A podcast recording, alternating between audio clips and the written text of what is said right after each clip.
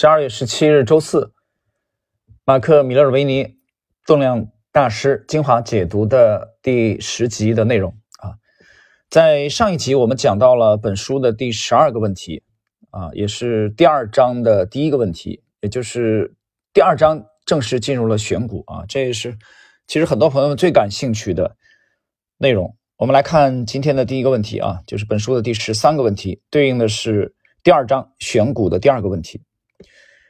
呃，你们交易的股票的成交量啊，有没有最小的啊这个限制啊是多少？米勒尔维尼回答：是的，虽然对我来说啊这个标准很低，我经常交易每天成交量啊只有啊这个十万啊只有这个十万股。稍等一下啊，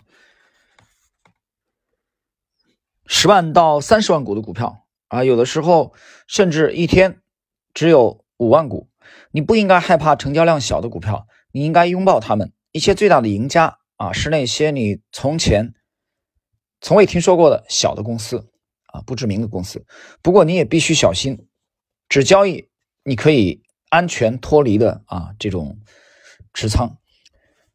那么小持仓总比没有仓位要好，特别是如果股票有可能会飙涨，那这意味着如果每天只交易五万股，我必须相应的调整我的正常头寸。但是，在一个小股票中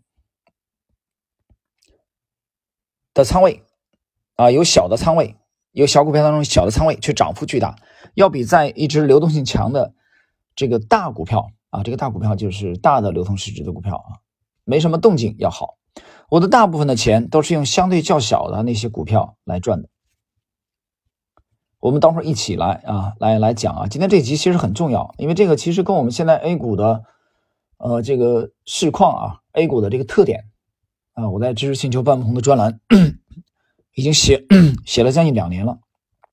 A 股从一六年之后发生了翻天覆地的变化，那么正好今天这一节的内容啊，其实我觉得对应了这个变化。那么米勒维尼讲的是美股的状况啊，他的状况我们等会儿一起来点评吧。我们先看这四位大师他们一他们的这个啊观点。第二位 David Ryan，股票通常每天至少要交易十万股啊，就低于这个标准我就不买了。他很简单，就一句话。第三位 Dan Zanger，我尽量选择那些每天至少这个发行两百万股或者更多的股票啊，这个是第三个，第三个啊。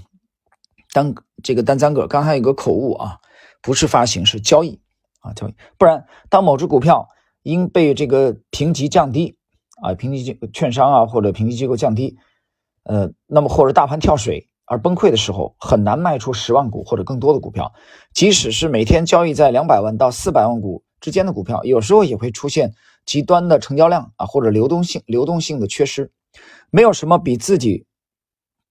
成为自己最大的敌人更糟糕的了，因为你自己的抛售导致股票下跌，没有人愿意在坏消息或者降级之后购买股票。你每卖出一千股股票，股价就会在你抛售时再下跌零点五到一美元。记得二零零七年九月中旬，我在一次突破中购买了百度公司的股票，短短三周之内，它的价格从两百一十二美元涨到了三百六十美元以上。当时我持有超过六万股。股票这个时候，一些公司在三百六十美元的范围内降低了该股票的评级，那么百度开始在开盘的时候下跌。我原以为这次评级下调会使百度股价下跌十美元左右，但很快就超过了这一水平，最终跌了十七美元，看不到买家。我对自己说这不好，我开始迅速的抛售股票。在我完全退出以前，这只股票又下跌了五美元，但它最终以六十美元的下跌幅度结束了一天。啊，一天跌了六十美元，美股它没有涨跌停板的限限制啊，不像我们这个百分之十，一天最多只能跌百分之十。我无法告诉你，在降价六十美元之前卖掉股票，我有多么开心啊！现在请记住，在这次抛售以前，这只股票每天交易两百万到三百万股，我还是啊遭受了打击。我还有很多其他大量抛售的例子。但这里的重点是，如果你需要快速离场，请将你的持仓规模调整为股票交易的平均日成交量。这第三位啊，单三个，我们等会儿一起来点评。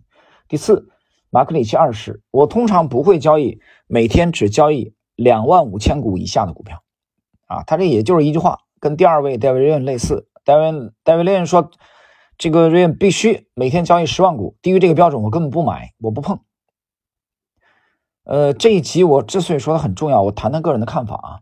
四位大师各有各的观点啊，你包括米勒尔维尼讲，就是还是有一些不知名的小股票给他哎给他赚了不少钱啊。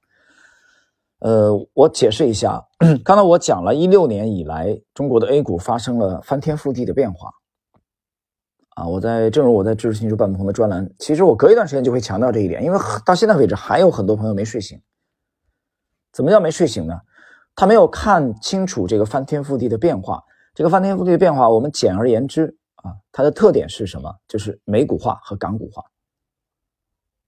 那么，就像投这个成熟的市场越来越接轨，包括前不久这个证交所啊，这个发布的两个证券交易所发布的这个退市的啊规则的这个啊一个草案吧，大家看了没有？这个草案出台以前，两年之前，我们在星球就已经提醒了这一点。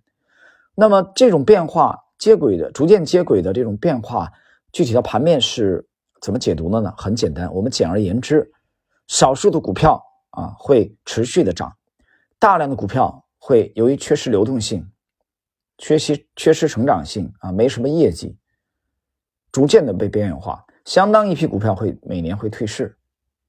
大家看一个数据。我们 A 股三十年才退市了多少家？你去看一看。我相信以后每年退市个几十家啊，不是梦想，甚至更多。那么退市的这些股票有什么特征呢？很简单，我讲了，没有业绩，没有什么成长性，主营业务不清晰啊。之前嘛，以前的 A 股不成熟的时候，还靠炒重组啊、博题材啊，你还有还有一定的交易价值。随着 A 股的逐渐的与成熟市场接轨，全面注册制的推进，你会发现市场的钱。流动性在往少数的股票里集中，这些股票有什么特征呢？我在知识星球半鹏专栏写了。那么在 A 股主力密码系列这十集经典的节目当中啊，在喜马拉雅，我也再次反复的强调，他们基本上都是龙头。这些龙头有个特点，他们基本上都是大市值的股票，他们的流动性是比较活跃的啊，有充足的流动性，就不存在说刚才这四位嘉宾说。啊，刚才有一位说啊，你不要成为自己的敌人，应该是单三个啊。就你抢卖的时候，你你卖不掉，你你自己卖，你自己的卖盘都能把股价压低啊，压低零点五美元到一美元，这是很可悲的事情，说明你没有意识到现在 A 股的这个阶段啊，它迈入了一个流动性至上的，没有流动性意味着什么？意味着这个这个股票不被看好，不被机构看好。不是吗？去看看你的持仓，很多人拿了三块、五块、七块啊、十块的这样的股票，低价股，啊，流通市值特别小，啊，一百多亿，流通市值特别小的股票，绝对价位很低的股票，主营业务不突出的股票，没有成长性的股票，业绩一塌糊涂股票，糊涂的股，这都是值得我们警惕的地雷。这个思路，这个脑子没有转过来，未来的几年。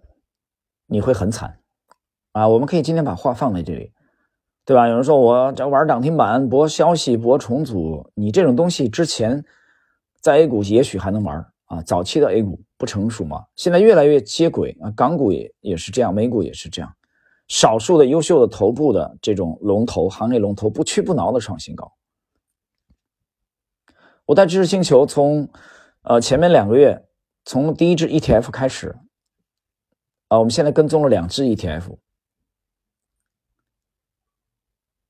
很多人说 ETF 有什么意思吗？它不就是个基金吗？我这水平，我的水平还需要基金吗？你这水平每年从年初到年尾算算算账，打开交割单看一下，你那玩意儿还是负的。有人说我不是负的，我是正的，正的你跑赢了指数没有？啊，不说你跑赢别的。